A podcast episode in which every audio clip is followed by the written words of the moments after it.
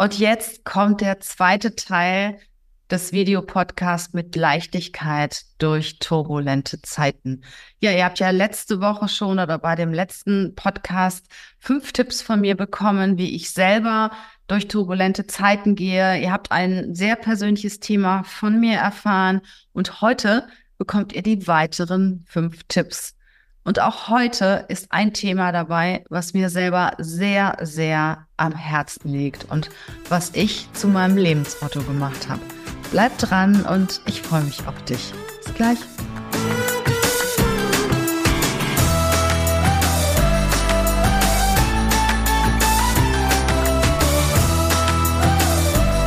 Mit Leichtigkeit durch turbulente Zeiten.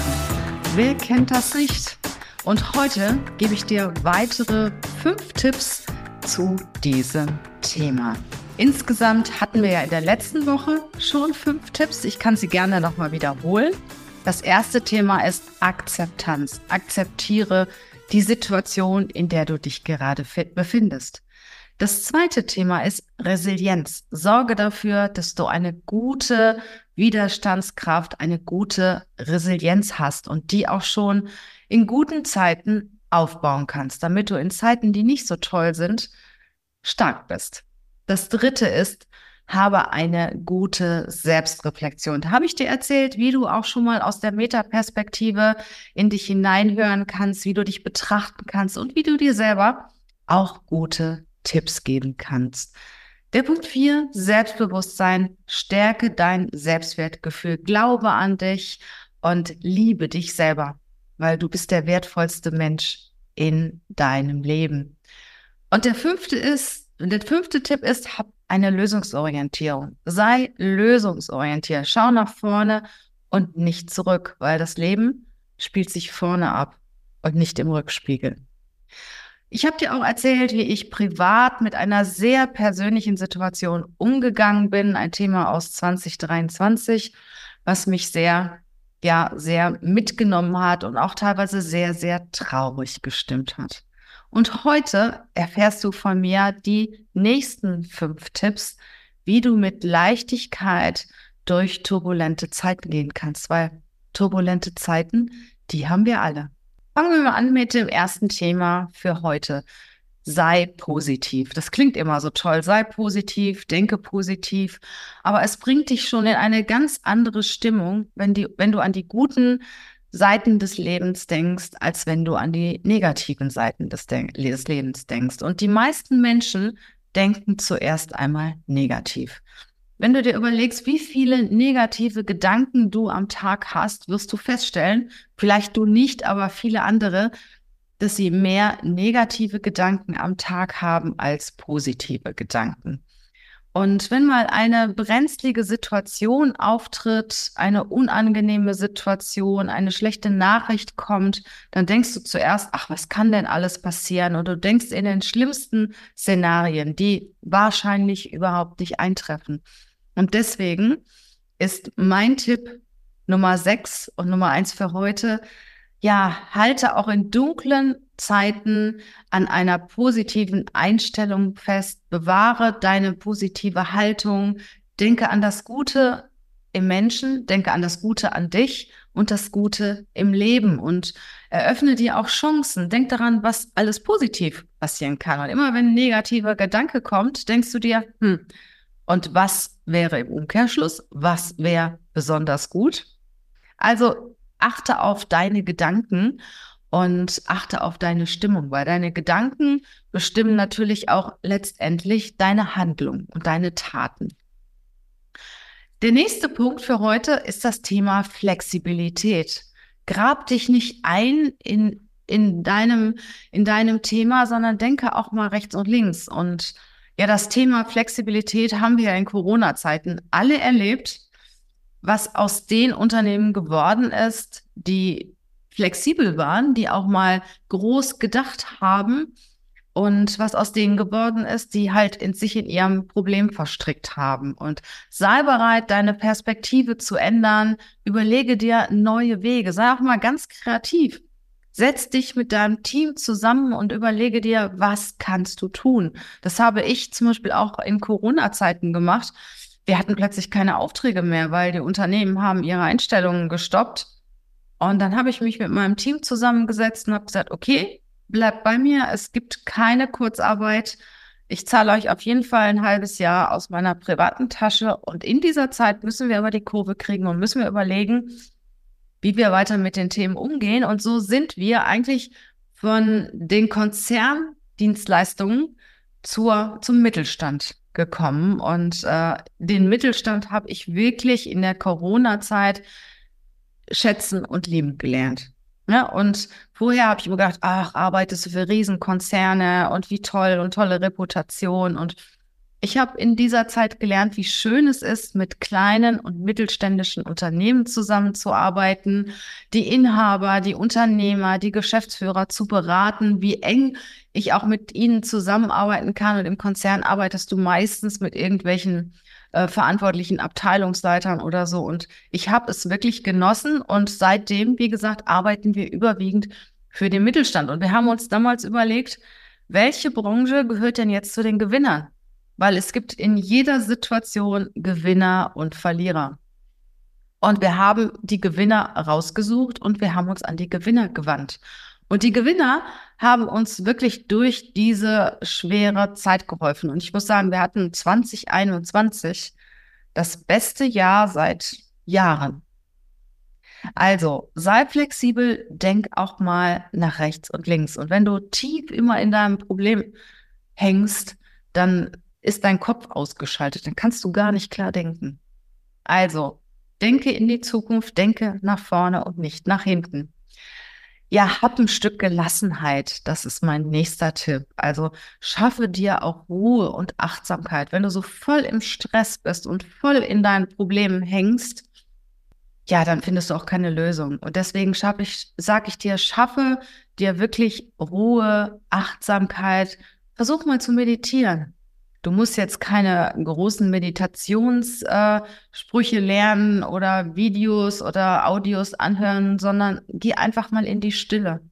Da reicht wirklich schon ein ruhiger Spaziergang alleine, ohne Handy und äh, dass du einfach mal in die Stille gehst und auch mal nur positive Gedanken zulässt und auch mal in dich reinhörst, was willst du dir eigentlich sagen? Wir hatten im letzten Podcast, habe ich dir auch mal Techniken erzählt, wie du dich auch selber ein Stück weit steuern kannst und wie du dir auch selber als Ratgeber und Coach zu, zur Verfügung stellen kannst, weil das funktioniert besser, als du denkst. Also hör gerne mal rein, wenn du diesen Podcast noch nicht gehört hast. Lerne loszulassen manchmal denkt man, boah, ey, das ist, was ich hier habe, das ist so toll, es gibt nichts Besseres. Doch, es gibt was Besseres. Und da habe ich auch aus meinem, meinem Umfeld viele Beispiele. Ich, wir haben ja ein wunderschönes Büro oder eine wunderschöne Location am Rheinauhafen. Ihr seht das hier, die, diejenigen, die sich das Video angucken, im Hintergrund. Wir haben zwar heute kein schönes Wetter, aber das ist wirklich der Rhein. Das ist kein Fotoposter oder so, keine Fototapete. Und wir waren einige Büros entfernt von meinem heutigen Büro und wir hatten permanent Wasser stehen. Und ich hatte zwei Büros. Und wir hatten wirklich, also ich weiß nicht, in fünf Jahren acht Wasserschäden oder so. Also war eine Katastrophe. Und zum Schluss konnten wir unser Büro drei Monate nicht nutzen. Also ganz schlimm. Dann habe ich das Büro gekündigt weil ich ein anderes gefunden habe, was ich auch ganz schön fand, aber halt nicht in dieser Lage. Also im Kranhaus ist auch toll, ein Büro im Kranhaus zu haben. Das habe ich heute noch, aber nicht in dieser tollen Lage direkt am Rhein. Und mein Vermieter, ich hatte damals zwei Büros am Rhein, hat mir dann, weil er irgendwie sauer war auf mich, das zweite Büro auch gekündigt. Und dann stand ich da mit meinem kleinen Büro im Kranhaus und habe gedacht, ich will nur an den Rheinauhafen und ich finde das so toll. Und dann habe ich mir dieses Büro, in dem ich heute bin, habe ich mir ausgesucht. Ich habe gesagt, das ist das schönste Büro und das will ich haben. Und ich weiß noch, Matthäus und ich, wir sind dann an die, an die, an die Besitzerin, auf die Besitzerin zugegangen und gesagt, wenn das mal frei wird, da war vorher in der Galerie drin, wir möchten das. Und wir haben wirklich den Kontakt zu ihr gepflegt und sind immer wieder hingegangen. Und eines Tages, es hat gar nicht so lange gedauert, vielleicht ein halbes Jahr nach meiner Kündigung, ist das Büro frei geworden. Und wir sind jetzt hier seit ungefähr anderthalb Jahren in diesem Büro und so happy, happy, happy, happy, happy. Und wir wären niemals hier gelandet, wenn wir vorher in dem anderen nicht gekündigt worden wären oder wenn wir diese riesen Wasserschäden nicht gehabt hätten. Also, und damals habe ich gedacht, oh Gott, also niemals im Leben kriegst du so ein tolles Büro wieder. Und wie war's? Wir haben es bekommen. Also manchmal muss man auch einfach loslassen und nicht immer alles kontrollieren, die Situation auch mal überdenken und auch andere Alternativen für möglich halten und auch verfolgen und einfach mal ein Brainstorming machen und sagen, hey, was,